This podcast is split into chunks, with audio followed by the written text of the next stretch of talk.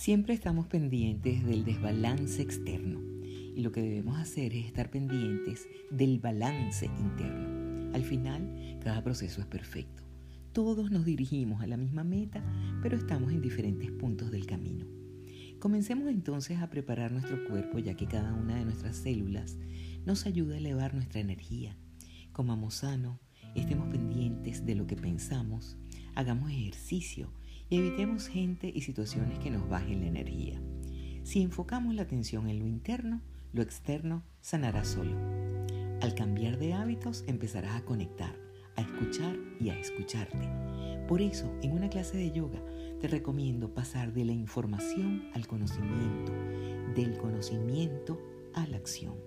Utiliza la información de la clase para aprender a conocerte y llévate el aprendizaje para cuando cierres el mat.